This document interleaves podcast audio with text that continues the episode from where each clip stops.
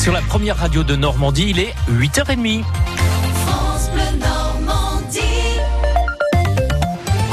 Vos infos avec Carole Louis. 12 résidents toujours hospitalisés ce matin près de Toulouse. Et interrogé ce matin, le directeur général de l'ARS, l'agence régionale de santé, l'assure ce matin, après plusieurs contrôles, pas de suspicion particulière n'ont été euh, constatées. Une intervention après la mort de cinq résidents d'un EHPAD près de Toulouse dans la nuit de dimanche à lundi.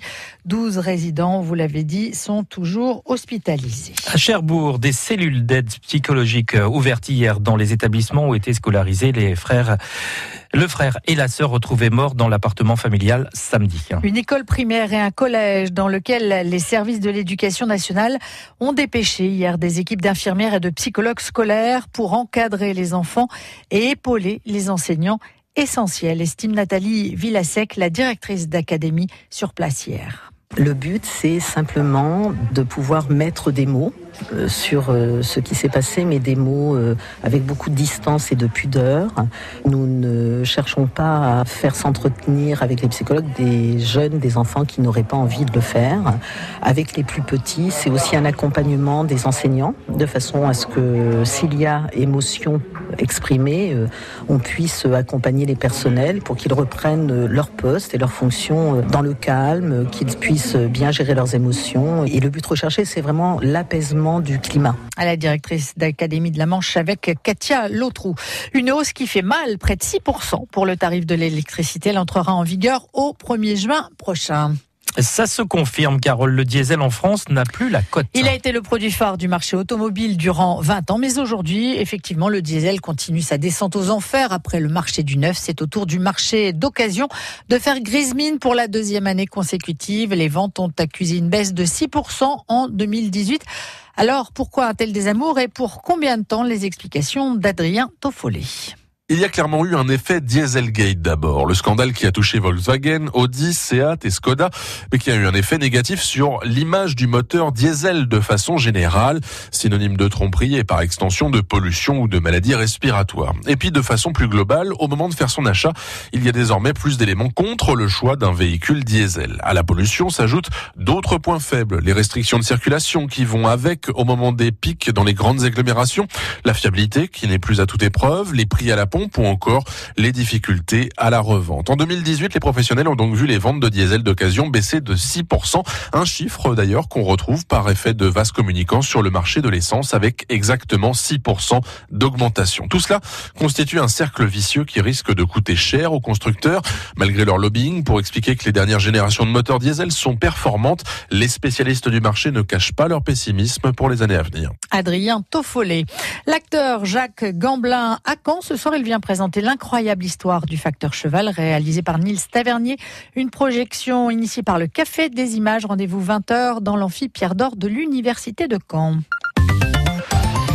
Caen fait partie des villes préférées des seniors. Oui, elle vient d'être désignée troisième par une enquête du Figaro avec un nombre important de cinémas, de restaurants et de clubs seniors. Elle se classe juste derrière Agde et Arles à égalité avec Nice.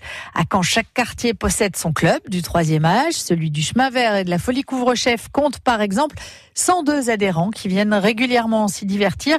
C'est notre plus de l'info signé Marianne Niotis. Rassemblés autour d'une table, 11 retraités jouent aux cartes. Des équipes constituées, des feintes, des fous rires. Tous profitent de leur après-midi. Roberte dispute une partie de belote avec ses amis. On s'est formé un groupe de bonnes copines, donc euh, on, fait de façon à se retrouver entre copines. On fait même euh, après même d'autres euh, activités, des lotos ensemble, des, concours de belote, tellement on est devenus très amis et c'est grâce aux cartes. Ça nous évite de nous couper du monde et puis on a besoin de ça aussi à partir d'un certain âge, d'avoir des, bons moments aussi qu'il faut garder. Hein. À l'étage en dessous, les adhérentes sont armées de filets d'aiguilles. Elles se retrouvent tous les lundi pour l'atelier couture. Marlène s'y est mise grâce à l'activité proposée par le club. J'étais pas spécialement couture et puis quand j'ai commencé, après j'ai trouvé que c'était super. Je pouvais faire des choses euh, intéressantes, différents domaines. Donc euh, ça m'a bien plu.